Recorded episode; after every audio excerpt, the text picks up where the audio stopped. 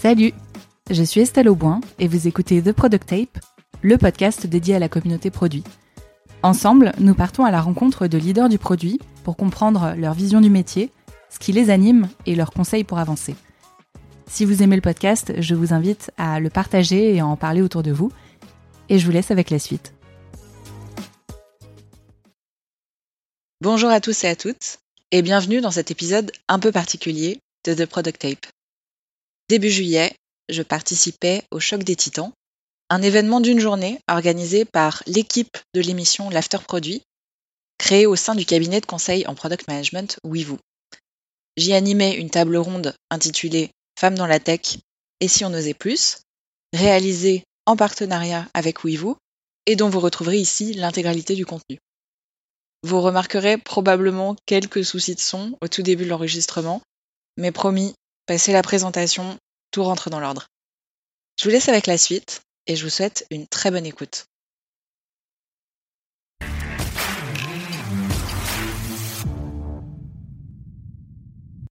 Bienvenue dans cette table ronde qu'on a choisi euh, d'intituler Les femmes dans la tech et si on osait plus. Je suis Estelle Auboin, je suis la directrice euh, produit dans Voiture Simone et je suis aussi la créatrice d'un podcast qui s'appelle The Product Tape et qui est en partenariat avec cette table ronde. Bon, donc pour euh, traiter cette thématique, on a choisi de réunir une assemblée entièrement féminine. Et pour commencer, bah, je vais vous proposer de faire un tour de table et de vous présenter. Marine Bonlieu, donc je suis euh, cofondatrice de, de WeVoo, euh, agence de conseil spécialisée en product management. Célia Audan, je suis Game UX stratégiste. j'ai travaillé sur plein de jeux vidéo. Je suis, j'ai un doctorat en psychologie et j'ai travaillé chez Epic Games, Ubisoft, LucasArts et je suis indépendante depuis 6 ans, 5 ans Moi, c'est Maïssa Cherbal. Je suis euh, directrice produit chez Le Bon Coin. Euh, et aujourd'hui, je travaille sur un domaine euh, qui est l'automobile. Donc, un peu, on a un point commun avec Estelle. Exactement. Bonjour, je m'appelle Chloé Marie, je suis la fondatrice d'Alatech School. Alatech School, c'est une formation euh, à l'informatique en deux ans qui vise justement à favoriser la place des femmes dans la tech euh, en proposant euh, une approche de l'apprentissage de l'informatique alternative, plus accessible et bienveillante. Donc, bonjour, je suis Sophie Muto et je suis Head of Design chez Mano qui est le leader européen du bricolage, jardinage et home improvement en ligne. Merci beaucoup. Avant de commencer, je voulais juste prendre un petit moment pour exprimer à quel point j'étais ravie et très très fière de participer à cette initiative et à cette discussion. Parce que c'est tout l'objet de la table ronde. On va le voir ensemble, mais être une femme dans la tech aujourd'hui, c'est encore euh, être une minorité. Et je suis sincèrement convaincue que c'est grâce à ce type de discussion et à ce type d'échange qu'on va pouvoir participer à l'évolution des mentalités et faire en sorte qu'à terme, bah, justement, on pose plus ce genre de questions. Euh, et du coup, je voulais en profiter également pour remercier bah, oui vous et remercier toute l'équipe euh, d'organisation bah, pour nous permettre d'avoir cette discussion et cet échange aujourd'hui. Et maintenant que cette parenthèse est fermée, on va pouvoir rentrer dans le vif du sujet. Euh, du coup, la première question que je voulais vous poser finalement, c'est pourquoi est-ce qu'on est là? Pourquoi est-ce que la question des femmes dans la tech, elle est aussi importante? Pourquoi est-ce qu'on se la pose autant en ce moment? Et aussi pourquoi elle est aussi complexe et aussi sensible? Et du coup, pour commencer, je me tourne vers toi, Chloé, parce que c'est finalement une, une, thématique que tu as l'habitude de traiter euh, dans ton activité. Est-ce que tu pourrais nous donner ton, ton avis et ton constat sur euh, ces questions? Ouais. Euh, déjà, pourquoi c'est important qu'on en parle euh, Et je voudrais faire un petit pas en arrière. On grandit aujourd'hui en France avec l'idée qu'on est tous égaux à l'école.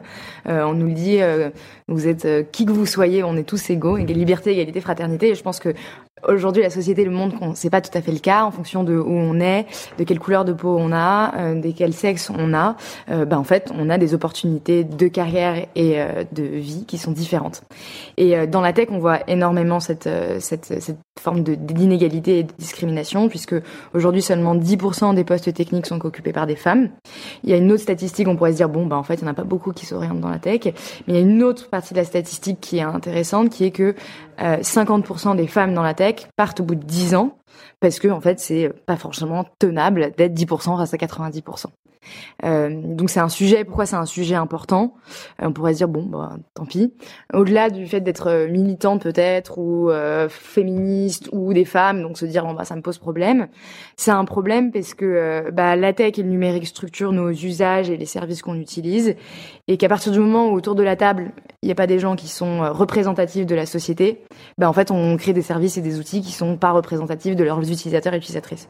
pragmatiquement, c'est un problème à la fois pour la société, mais c'est aussi un problème pour les entreprises économiquement, puisque bah, du coup, enfin, je peux vous apprendre, la personne du produit, que du coup, on crée des produits qui sont pas destinés, enfin pas bien conçus pour les utilisateurs et utilisatrices. En effet. Est-ce qu'il y a, quelqu'un qui veut rebondir euh, sur cette question de euh, l'inclusion, la diversité et son impact sur euh, les produits concrets? Moi, je rejoins Chloé sur ce point. Je pense que c'est un sujet hyper important, notamment pour qu'on puisse mieux représenter nos produits, pour éviter, à titre d'anecdote, de retrouver le personnel, la secrétaire et le directeur commercial. parce que si vous avez que des hommes dans cette assemblée-là, bah forcément, ça va paraître un peu normal. et cette diversité, vraiment, est importante, à la fois pour la construction des produits est aussi importante pour créer du débat au sein d'une équipe, au sein d'une feature team, au sein euh, d'une communauté de product owners et de product managers. Ce débat est vraiment important pour nous permettre d'avancer. Et euh, je pense que cette question de femmes dans la tech euh, est aujourd'hui euh, structurante et, et, hyper importante parce que on a un besoin qui croît. en termes de people, on a plein de demandes. Le digital est au cœur de la vie de tout le monde, encore plus depuis les deux dernières années qu'on a tous connues.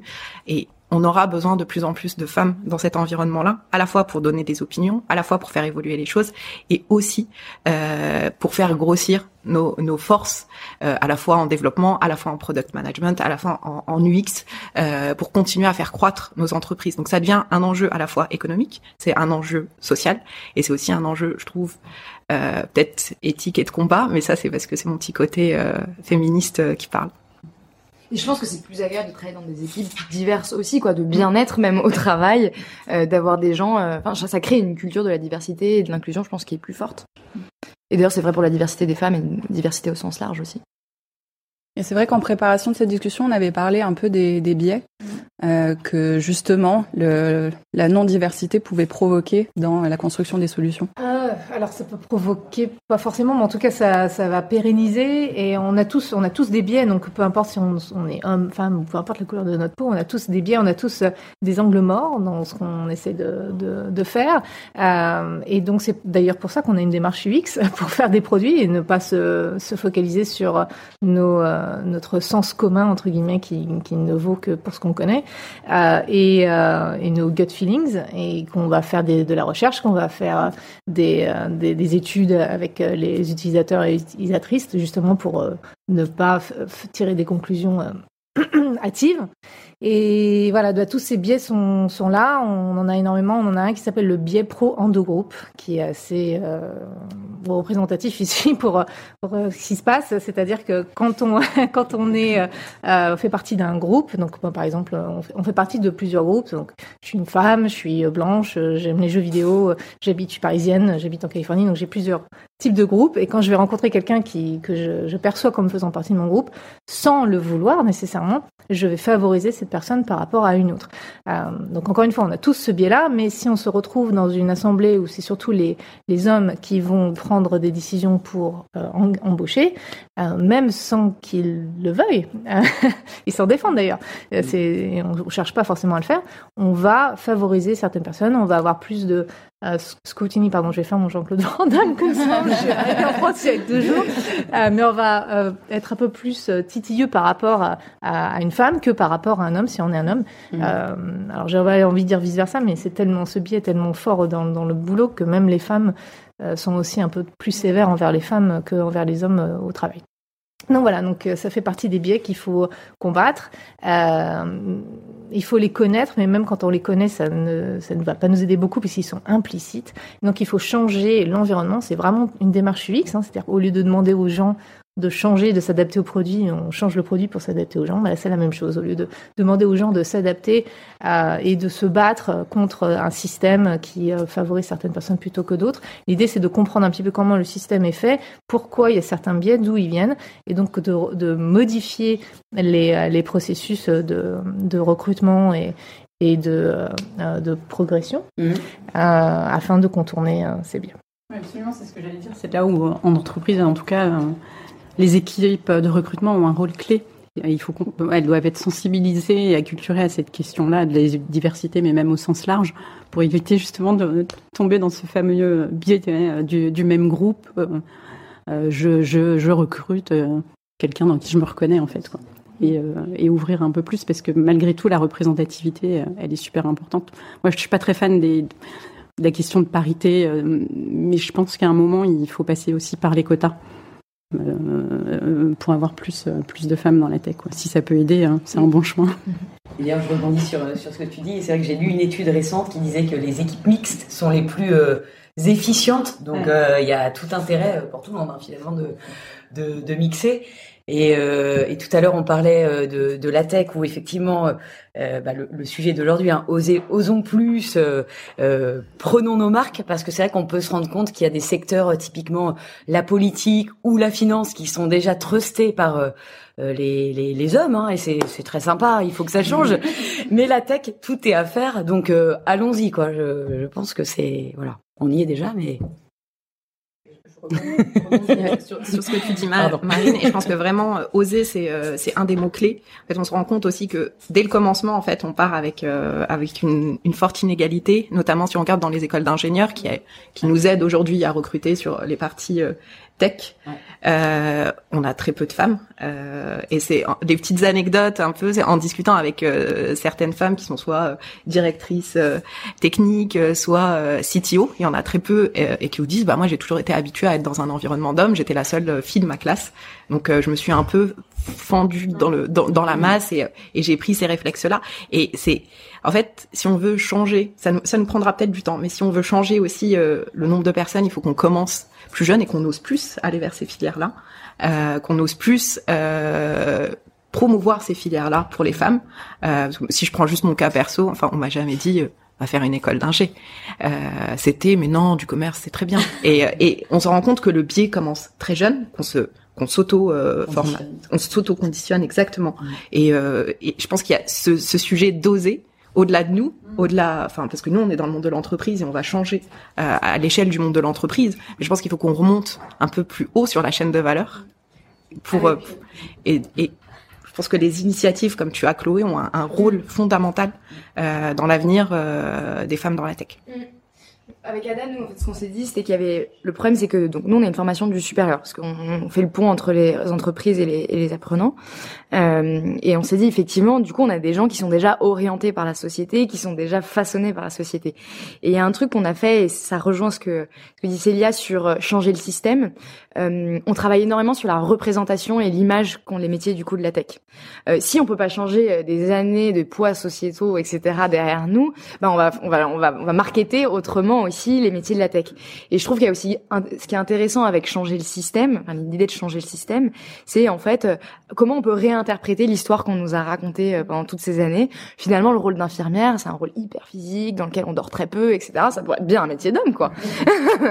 et le rôle de, le rôle euh, de, de, dev, donc nous on travaille sur euh, tout ce qui est enfin, dev quoi. Euh, bah, finalement c'est un métier qui est ultra créatif, c'est un processus hyper créatif, euh, hyper collaboratif. Tu codes jamais dans une entreprise seule pour toi-même. Euh, c'est un processus avec du coup aussi une démarche de compréhension de tes utilisateurs, de l'environnement. Et donc finalement c'est un processus aussi avec beaucoup de sens, de, dimension sociale et du coup de création, etc. Et on essaye de vachement retravailler sur l'image et, et le marketing du dev en disant mais ce n'est pas du tout ce que vous pensez. C'est un métier tout à fait de femme, le dev. et, euh, et d'ailleurs, ce qui est intéressant, au-delà de ça, sans tomber du coup dans la caricature inverse, c'est que euh, en Asie du Sud-Est, les métiers, les postes informatiques sont occupés en majoritairement par des femmes, parce que ce sont des postes qui permettent d'être à la maison, euh, qui sont dans le pot de force physique, euh, beaucoup de flexibilité de travail, etc. C'est tout à fait un métier de femme. Mm-hmm. Donc, euh, je pense qu'il y a aussi une dimension de, enfin, une question de, voilà, de rien, on peut réécrire l'histoire autrement. Quoi. Et les premières programmeuses étaient des femmes, absolument. Ada Lovelace. Exactement. Ouais, bah, je, rebondis, je rebondis sur ce que tu disais, Romaïssa. Justement, tu, tu parlais euh, de la réalité du sexisme qu'on avait toutes expérimenté. Euh, je pense que c'est pas c'est pas vraiment une question.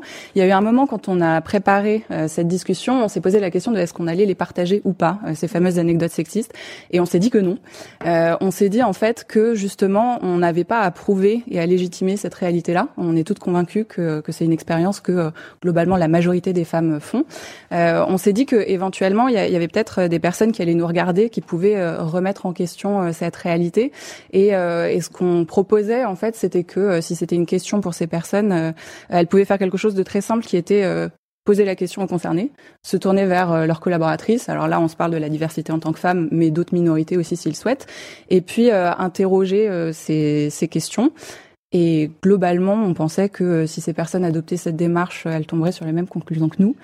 Voilà, on a voulu justement plutôt se concentrer sur des expériences de vécu qui étaient positives et par expérience de vécu positive, on, on, a pensé aux stratégies en fait qu'on avait pu mettre en place, euh, des stratégies de contournement, euh, des stratégies pour euh, entrer euh, dans ces dans ces endroits, dans ces places où justement c'était peut-être plus compliqué pour des femmes. On va voir que ces stratégies, il y en a certaines qui fonctionnent, il y en a d'autres qui fonctionnent peut-être un peu moins.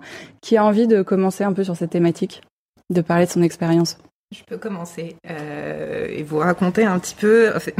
Pour faire face à ce genre de, de situation. Euh, en fait, je m'étais créé une coquille de perfection. Et euh, c'est ce que tu disais, Estelle. Enfin, il y a des stratégies qui fonctionnent et d'autres qui fonctionnent un petit peu moins. Celle-ci fonctionne un petit peu moins parce qu'en fait, elle, euh, elle vous, elle demande à être euh, parfaite surtout, euh, à préparer les réunions, à préparer les slides, à être hyper au taquet sur ses chiffres, à connaître l'intégralité de ses marchés, euh, de la France au Danemark, alors que le Danemark, on s'en foutait dans le business model à ce moment-là. Pas ce soir, parce que au foot, apparemment non, mais en tout cas, dans mon business model, c'était ça, ça, ça, pesait très peu. et du coup, je me suis rendu compte que je m'épuisais en fait. Et euh, c'est ce que je vous racontais un peu en préparation. Euh, moi, j'ai eu la chance d'être coachée et euh, de travailler avec une femme qui était coach et qui m'a fait réaliser qu'en fait, euh, il y a une démarche euh, en produit qui s'appelle le MVP qui fonctionne très bien dans la vie réelle. C'est quel est mon minimum dont j'ai besoin pour aller dans cette réunion. Et en fait, c'est pas la vision cible que je cherche à développer qui va me prendre deux ans, trois ans, cinq ans de dev. Là, c'est la même chose. C'est quel est mon minimum vital à quel moment je me sens à l'aise. Et en fait, ça m'a permis d'apprendre que je dois préparer un minimum parce que c'est ma façon de fonctionner et je pourrais jamais arriver. Et je pense qu'on l'a toute euh, expérimenté euh, dans un meeting sans rien. Je pourrais pas arriver dans un kick-off sans rien. Mais par contre, quel est le minimum? Et, euh, et, du coup, ça m'a permis vraiment de sauver des soirées, euh, de sauver mon bien-être psychologique euh, et surtout d'arriver sereine, mais vraiment avec beaucoup plus d'énergie. Et on se rend compte que euh, grâce à ce grâce à ce changement en fait qui est petit, hein, mais euh, c'est comme une démarche produit. C'est j'ai fait un MVP et euh, j'ai testé et ok peut-être qu'il manque plus de détails la prochaine fois je rajouterai, mais je sais que je suis rassurée, mais en même temps, j'ai assez d'énergie pour aller chercher plus loin, j'ai assez d'énergie pour pivoter, et je suis pas rigide dans mon sujet. Et donc j'ai vraiment gagné en sérénité, c'est le mot, avec ce type de démarche. J'ai mis aussi euh, en place une, euh, une stratégie euh, quand j'ai démarré il y a quelques années maintenant, parce que j'ai démarré dans, dans, le jeu vidéo aussi, et donc univers d'homme il y a encore plus il y a 20 ans. J'étais jeune en plus, et j'avais un peu la stratégie du miroir qui était bah ok, euh, j'ai besoin d'être accepté dans cette tribu, euh, donc il, faut que j'adopte bah, les codes des mecs, euh, des mecs développeurs dans le jeu vidéo, euh, bah, que je veux mettre au jeu vidéo, etc., etc. Et alors oui, ça m'a ouvert quand même que je dise aussi voilà des, des gros mots, machin, tout ça, j'ai des blagues, etc. alors ça m'a quand même donné les clés de, de la tribu. effectivement, ça a permis que je me fasse accepter, mais en revanche, c'est pas tenable sur la durée parce que tu peux pas ne pas être toi-même euh, en fait sur sur la durée au quotidien. Et puis à un moment c'est une question aussi euh, voilà de d'honnêteté par rapport à toi par rapport aux autres et de se dire euh, parfois tu vois tu ravales ton truc et tu te dis mais non je suis pas d'accord je je veux pas entendre ça je veux pas que ça se passe comme ça et t'oses pas le dire parce que tu tu veux absolument être accepté et adopter justement les ces ces fameux codes de voilà cette tribu qui est en face de toi donc, euh, je crois qu'après, c'est. Tu te souviens de la transition, un peu du moment où tu t'es rendu compte que bah, ça ne correspondait pas? Ouais, ouais, bah, absolument. Bah, C'était toujours euh, sur euh, cette expérience. Euh, finalement, enfin, ça a duré quand même euh, ouais, deux ans à peu près. Et où j'ai commencé euh, après à me dire, en fait, non, je peux plus accepter de, de, de faire semblant et de pas être moi-même, parce que finalement, faire semblant de pas être moi-même, ça m'empêche de prendre la parole, ça m'empêche d'exprimer aussi mes convictions et ce que j'ai envie de faire et euh, je tiendrai pas euh, je sais pas 40 ans au boulot comme ça quoi. C'est pas possible. Euh, et là je me suis dit finalement il faut trouver la la juste dose entre euh, je peux être empathique envers euh, voilà des personnes enfin des, des, des, hommes au travail etc pour essayer quand même aussi de d'adopter parfois leur prisme. Pourquoi pas? Ça, ça c'est intéressant. Mais euh, je peux pas être voilà dans la copie et dans le miroir parce que c'est je, je suis pas cette personne là au final quoi je pense que la position d'être dans la minorité, c'est un rapport à la norme. Et du coup, c'est un rapport à être hors de la norme. Et, en fait, du coup il y a deux solutions, c'est essayer de se plier à la norme, euh, ce qui est un peu dommage parce qu'en fait on gomme en plus vachement de diversité et de euh, et de choses plutôt euh, enfin d'aspérité en fait qui sont dans la société chez chez les humains. Et puis du coup il y a aussi une autre solution et je pense qu'il y a une stratégie j'espère plus durable qui est de créer d'autres normes. Et du coup, je pense que c'est ce qu'on fait aujourd'hui aussi en prenant la parole. Et on pourrait le faire sur toutes les minorités qui se sont senties hors normes. Et c'est d'essayer de redéfinir des nouvelles normes dans lesquelles on se sente plus à l'aise, etc. C'est tout le, la, enfin, tout le débat autour des rôles modèles, de comment en fait on crée euh, des modèles de, de de reconnaissance euh, dans lesquels on se reconnaît plus et dans lesquels on se sent plus proche. Et, euh, et je pense que c'est le cas du coup dans la tech c'est le cas aussi dans l'entrepreneuriat. Enfin c'est euh, et du coup moi c'est une stratégie que j'ai mis en place qui sans, sans jeter des fleurs, d'une stratégie plus altruiste de se dire bah, comment je peux raconter ce que ce que je fais et ce qu'on ce qu'on est et ce que je pense qu'on fait tout aujourd'hui, euh, qui est de on peut on est hyper différentes autour de la table, on a tous des rôles différents. Et euh, du coup de se dire bah en fait il y a plein d'autres manières d'être, il y a plein d'autres manières de faire et donc de dire que euh, pour les personnes qui arrivent euh, après euh, bah il y a t'as des t'as des manières de regarder de dire bon bah en fait il n'y a pas de normes et je peux être qui je veux, il n'y a pas de centre et, euh, et je peux, euh, en fait, il ouais, y, y, a plein d'autres façons d'être, quoi. Là, on a parlé. Oui, non, pardon, je te non, non, mais. je sais pas, tu veux, tu veux rebondir non, non, ou pas en fait, J'ai commencé un peu comme euh, Romaïssa, ouais. euh, mais je me suis aperçue surtout que la méritocratie, ça ne marchait pas. C'est ça le problème, c'est que non oui. seulement c'est épuisant, mais en plus c'est pas hyper efficace euh, et, euh, et, en plus ça faut, faut, continuer à sourire. Donc après j'ai bifurqué un peu comme euh, Sophie euh, et c'est vrai qu'on finit par se jouer des, des, des réactions sexistes et d'essayer de reprendre le dessus mmh. en, en, montrant que ça nous affecte pas et qu'on joue avec et mais au final c'est vrai que c'est pas bah, c'est pas inclusif pour les, les mmh. pour tout le monde qui oui ça, ça met des standards qui sont très très hauts ouais. finalement que, que, des femmes ont peut-être du mal à atteindre mais euh, là où c'est intéressant c'est que la, la, la, méritocratie donc effectivement c'est pas payant euh, immédiatement euh, en tout cas, c'est pas parce qu'on fait très bien les choses et qu'on est perfectionniste qu'à la fin on est promu ou on est valorisé. En revanche, on avait aussi parlé de marketer ses idées. C'est vrai que ça vient avec d'autres stratégies où en fait euh, il faut chercher à se mettre en avant, comprendre aussi comment ça marche que de faire son autopromotion.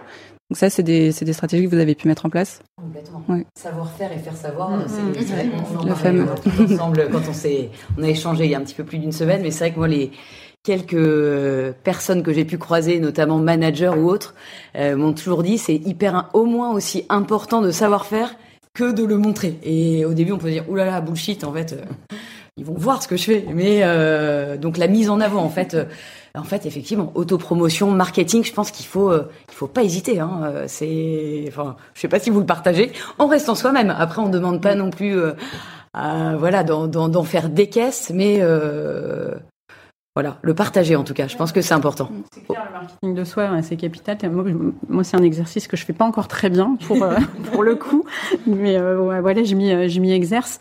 Euh, après, ce qui est bien aussi en, en complément du marketing de soi, c'est c'est d'identifier aussi des alliés en fait, qui vont t'aider, tu vois, à porter justement euh, aussi ton marketing et ton discours et, et, et à porter tes idées. Euh, et ça, c'est c'est quelque chose qui marche assez bien. En fait. Absolument. Et ces alliés, ça peut, ça peut être des femmes, euh, donc avec ces questions de sororité, mais ça peut aussi être des hommes.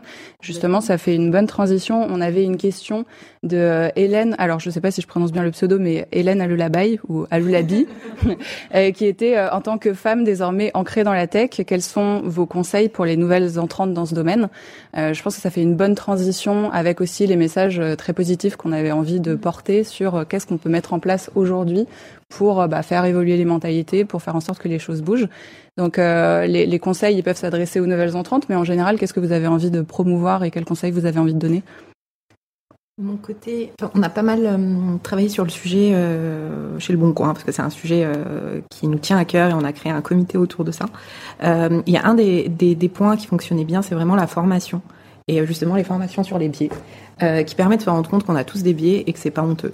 Et que faut, faut, faut travailler dessus. donc on a, on a eu ce, ce sujet. Donc vraiment, ne pas hésiter à s'informer, se former, retrouver ces, ces informations, pas se culpabiliser. parce qu'on a tendance à, à, se culpabiliser énormément. Et il y a un dernier, enfin, il y a un dernier point et que je pense que c'est, pour moi en tout cas, je trouve que c'est le plus important, c'est le fameux oser et se défaire de ce syndrome de l'imposteur qui nous, enfin, il y a toujours un petit, un petit truc sur l'épaule qui dit non, mais c'est pas assez bien, en fait, ça sert à rien de le dire. Et je pense qu'on l'a tout éprouvé. Et euh, en en parlant de façon très informelle euh, avec euh, un, un, un, de mes binômes euh, tech, pour le coup, dit mais explique-moi ce syndrome de l'imposteur parce que moi j'ai des femmes dans mes équipes et je je comprends pas quand on me dit j'ai le syndrome de l'imposteur, qu'est-ce que ça veut dire? Et c'est c'est révélateur en fait. Et j'ai trouvé la démarche hyper intéressante et justement parce qu'il y avait toute cette logique de communication de euh, il faut inclure attention syndrome de l'imposteur, etc. Il me dit mais explique-moi parce que moi j'ai une une femme dans mes équipes qui me parle de ça, mais je ne sais pas ce que ça veut dire. Mais j'ai regardé sur internet. Dis-moi ça avec tes mots. Dis-moi ça. Qu'est-ce que qu'est-ce que tu ressens quand tu parles de syndrome de l'imposteur? Et du coup, enfin ça pousse aussi à montrer sa vulnérabilité, à expliquer c'est quoi un syndrome de l'imposteur. Donc je lui ai donné plein d'exemples. Et il me dit mais euh, j'étais à cette réunion mais je l'ai jamais vu. Je fais bah oui parce que c'était dans ma tête. Et il me fait ok donc c'est ça c'est ce donc et il essayait justement d'accompagner ces personnes dans son équipe pour qu'elles enfin déjà de comprendre ce que tu disais. Qu'est-ce que c'est Comment comment ça se matérialise et comment je peux aider les gens à sortir de ce syndrome-là. Et il suffit pas de dire mais non, c'est très bien ton taf et du coup euh, prends confiance. Mais ça c'est un travail de fond euh, et je suis assez bien placée pour dire que il dure assez longtemps et euh, il dure euh, même toute une carrière. Mais vraiment, le oser et ayez confiance. Je pense que le oser dans dans dans dans le l'intitulé de cette de Stalk est hyper important et c'est vraiment le c'est vraiment le conseil, c'est oser. De toute façon, on apprend ou on gagne, donc on perd jamais. Et fait un lien avec, du coup la question d'Hélène, c'est du coup à titre personnel, est-ce que oser faire confiance, je pense que ça marche dans des environnements qui le sont, des environnements de confiance et dans lesquels on peut oser. Et je pense que c'est important d'identifier des, des alliés, euh, des environnements de travail, des entreprises avec une culture comme le Bon Coin, etc., de la formation, de l'accompagnement, de la remise en question. Mais euh, parce qu'il y a des environnements dans lesquels faire confiance et oser, c'est impossible. Enfin, et je pense qu'il faut pas se faire du mal pour rien.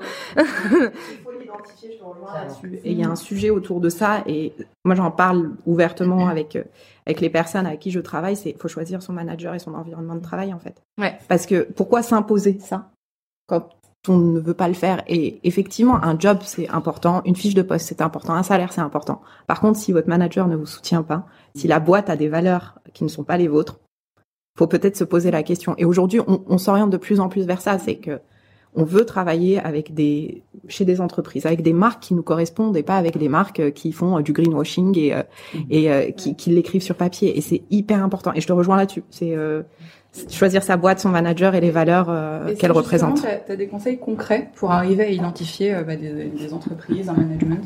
Je pense qu'aujourd'hui, on a les moyens euh, sur, sur Internet de s'informer. Par contre, le, le, pour moi, la source la plus fiable, c'est d'échanger avec les gens et de bosser avec les gens. Je sais qu'il y a des initiatives qui se font dans certaines entreprises qui sont, bah, je passe un entretien et je passe une semaine en immersion pour voir la vraie vie et être avec les collaborateurs ou quelques jours ou quelques heures en immersion.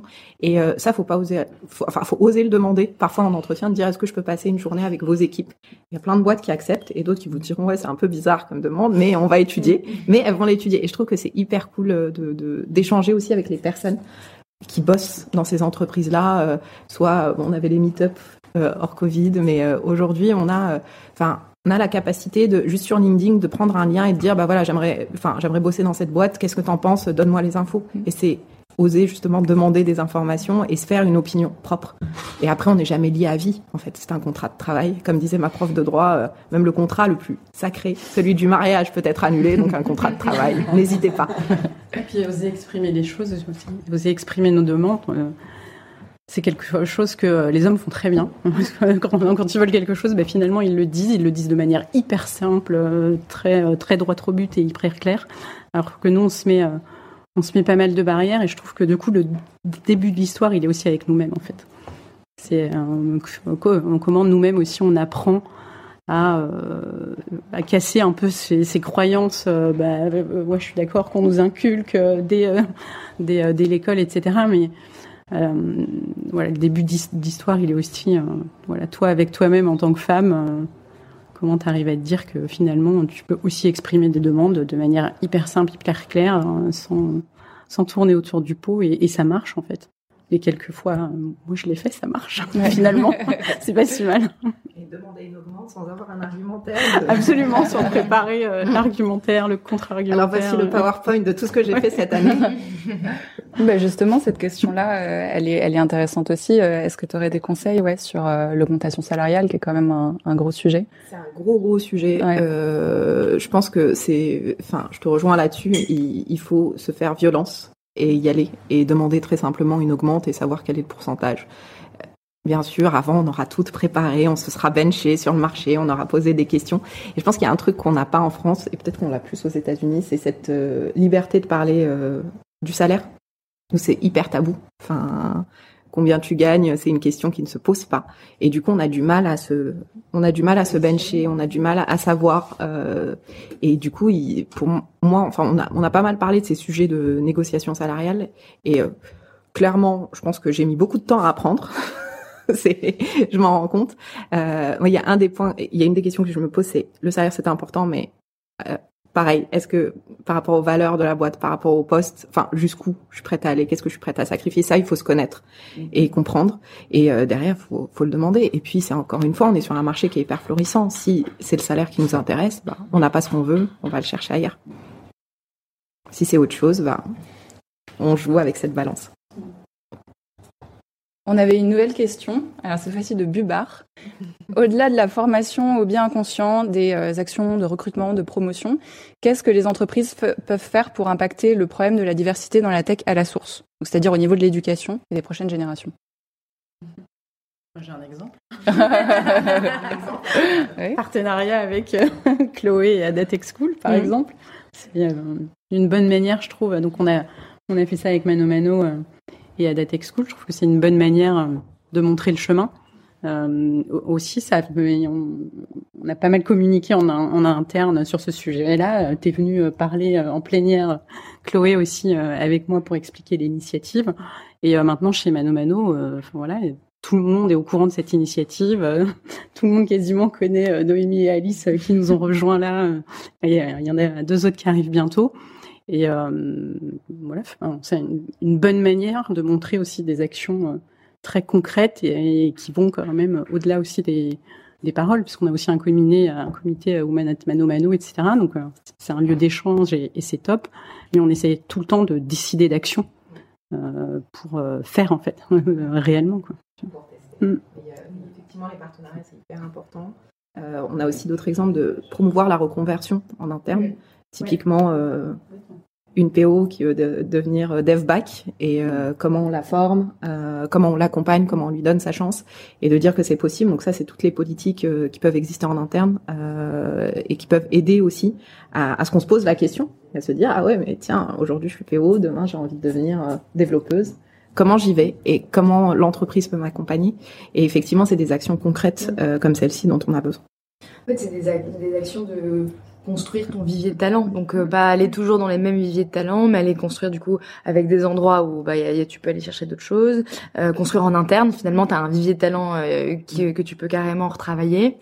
Euh, et ça, euh, ça te permet déjà de construire ton processus de recrutement avec potentiellement beaucoup plus de diversité dans les personnes que tu interviews.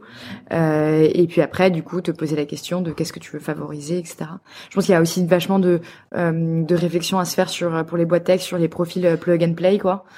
comment on, on passe de l'ingénieur de 5 ans d'expérience qui est plug and play et justement à de la formation, à valoriser peut-être des profils en reconversion qui ont une formation plus plus courte, etc. Et après sur l'amont, vraiment encore plus amont, euh, il y a plein de choses à faire. Euh, enfin là, du coup, même pas dans les écoles de formation, mais dans les écoles euh, type secondaire euh, et primaire, on peut. Euh, il y, a y, a une association qui s'appelle Réseau Entreprendre qui est super euh, et dans lequel bah, on peut envoyer ses salariés femmes aller parler à des classes sur leur métier, etc. Euh, voilà, il y a, je pense beaucoup d'informations à faire passer euh, et, des, et des choses assez assez chouettes sur les profils plus jeunes. Et Startup for Kids aussi, qui a pas mal d'initiatives dans ce sens-là. Est-ce que tu peux détailler Startup for Kids? Startup for Kids, c'est une une start-up qui s'occupe à l'initiation à la tech des plus jeunes et ils ont notamment une très grosse action sur la diversité euh, à la fois sociale euh, des quartiers prioritaires de la ville et également des femmes et donc ils ont des programmes d'initiation, de découverte des métiers où justement en fait ils agrègent par le réseau des gens qui bossent dans la tech, qui font des ateliers avec des écoles comme nous, comme 42, comme Magic Makers, etc. pour euh, initier et à nouveau changer cette représentation de la tech, euh, je pense de qui parle à personne et euh, qui malheureusement crée des problèmes pour la diversité, pour le volume de talent aussi qui s'oriente dans la dans la discipline. Donc il y a voilà, il y a des acteurs je pense dans ce dans ce sens-là. Aller dans les écoles, parler à vos enfants, mm. parler à vos enfants, éduquer euh, éduquer vos enfants. Oui, oui. là, là c'est vrai qu'on. Oui. Souvent, les, les, les, entreprises vont envoyer des, des hommes représenter euh, leur travail, et dans les écoles, du coup, ben, les, les femmes ne sont, sont pas sûres si elles sont invitées ou pas. Il y a eu quelques études aux États-Unis qui montrent que justement, quand il y a une femme qui, qui présente et qui, euh, son métier, etc., ça, ça incite plus de femmes à, aller s'enquérir de, de ce métier-là. Et, et s'intéresser. Même juste sur les articles de presse, on en voit de plus en plus maintenant, mais des profils de femmes euh, qui réussissent. Euh, enfin, il y a quelques années, on n'en voyait pas en fait. Hein. On n'en voyait pas du tout. On a les articles. On s'améliore. Mais... Une femme a repris la tête. Oui, c'est ça, absolument. Voilà, une femme, pas le nom. Et après, ça rebondit finalement où c'est à nous aussi, euh, par nos rôles finalement, de Exactement. nous autopromouvoir et et de créer, euh, bah, soit d'aller effectivement euh, prêcher la bonne parole et d'évangéliser dans les écoles, euh, effectivement diversifier ses viviers de recrutement, je partage complètement, reskilling et non plus seulement penser au, au plug and play.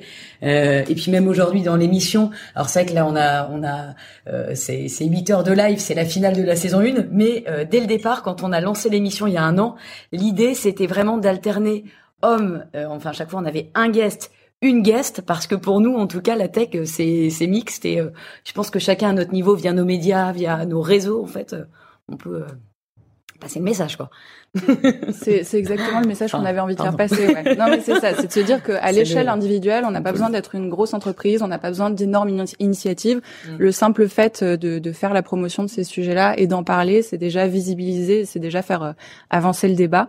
Euh, et peut-être pour finir, est-ce qu'on a des conseils concrets à donner aux hommes qui seraient euh, sensibles à ces questions? Écouter le podcast des couilles sur la table. en tout cas, globalement tous. non, vrai, c'est trop cool. Et à l'origine, euh, Victoire Tuaillon, qui est l'animatrice du podcast, euh, s'intéresse sur les masculinités, parce que je trouve que les réflexions autour du féminisme, c'est pas juste les femmes, les femmes, mais c'est aussi comment on peut réinventer la place de l'homme dans la société. Enfin, comment on peut réinventer la place de chacun et chacune. Et, euh, et du coup, particulièrement l'épisode des qui s'appelle Des souris et des hommes avec Isabelle Collet, et qui est du coup vraiment une réflexion autour de justement la tech et la place des femmes dans la tech ou la place des hommes dans la tech euh, que je recommande. Il est très cool. Déjà apprendre. Globalement, euh, ce que j'encourage, c'est de la pédagogie, apprendre, euh, s'intéresser, se poser des questions, écouter. Tout n'est pas une lutte et un combat, quoi. Eh bah oui, ça, ça, pardon, tu voulais. je voulais juste rajouter euh, bah, que les hommes et les femmes aussi, euh, on se retourne et voir qui n'est pas autour de, de la table. Euh, les hommes peuvent ainsi s'apercevoir, tiens, effectivement, on est on est tous un peu homogènes ici, mais les femmes aussi qui réussissent, à un moment donné, il faut aussi qu'on se retourne et qu'on regarde qui n'est pas inclus. là, autour de cette table, on, est toutes blanches. C'est aussi à notre tour de, de, faire en sorte que tout le monde soit inclus. et quand on arrive à grimper les, les échelles, enfin les échelons, ramener tout le monde avec nous se, documenter effectivement. Mm. Je pense que lire des choses euh, pour comprendre aussi ce prisme-là, euh, pour le coup, je leur recommande de lire Femmes puissantes de, de Léa Salamé qui a interviewé plusieurs femmes puissantes, mais qui se considèrent pas forcément comme telles. Et elles, elles expliquent justement tout leur schéma mental, comment elles se perçoivent. Alors c'est vraiment des figures publiques euh, puissantes, hein, pour le coup, elles, représentent ça.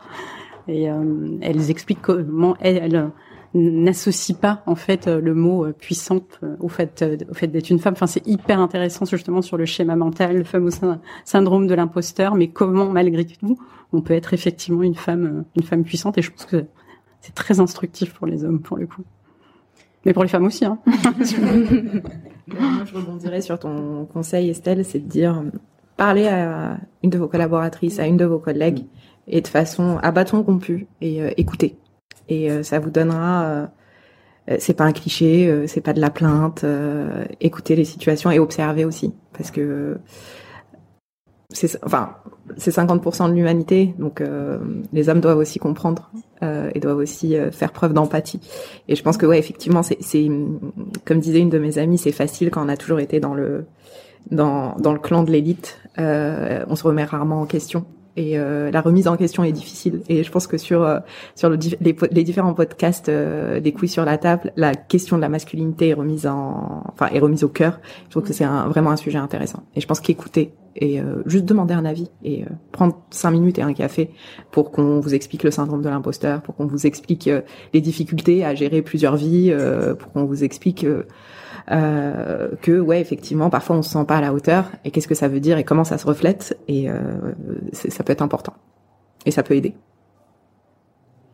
Absolument. Bah on va on va conclure là-dessus. Donc on avait chacune préparé une ressource justement dans cette velléité de pédagogie euh, et de, de, visibiliser ce sujet. Du coup, on en a déjà évoqué deux. Peut-être si vous voulez partager euh, vos ressources. Oui, moi j'avais euh, partagé le livre de Gisèle, enfin Gisèle Halimi, Féru Libertech, et voilà, je vous, je vous, encourage à aller le lire. Voilà, je ne vous en dis pas plus. Et j'ai une ressource à ajouter, pardon, que j'ai découverte récemment, qui est un podcast auquel Chloé a participé. Legendary. Legend Ladies. Legend Ladies. qui est peu. Franchement, bah, merci parce que j'ai. voilà, interview. voilà. interview de, de, femmes entrepreneurs euh, passionnants qui se livrent sur leur vie, euh, leur parcours. Euh, voilà, c'est hyper bien raconté. Euh, donc, deuxième. Deuxième ressource, pardon.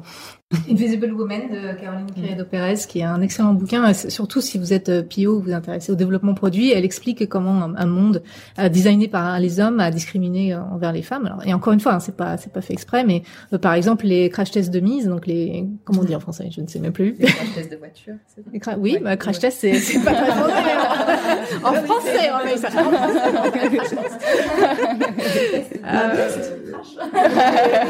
les, mannequins, les mannequins pour tester les, voitures dans les crashs euh, ont été faits euh, pendant des années euh, sur le modèle masculin moyen et donc bah, les femmes avaient plus de risques d'être mm. d'avoir des des des, des comment on dit séquelles. des séquelles enfin d'être un peu plus amochés quand dans des accidents mais aussi tous les hommes qui ne rentrent pas dans dans, dans la moyenne donc c'est pas ça, ça n'affecte pas que les femmes c'est pour ça que c'est important que tout le monde regarde ça c'est un très bon bouquin.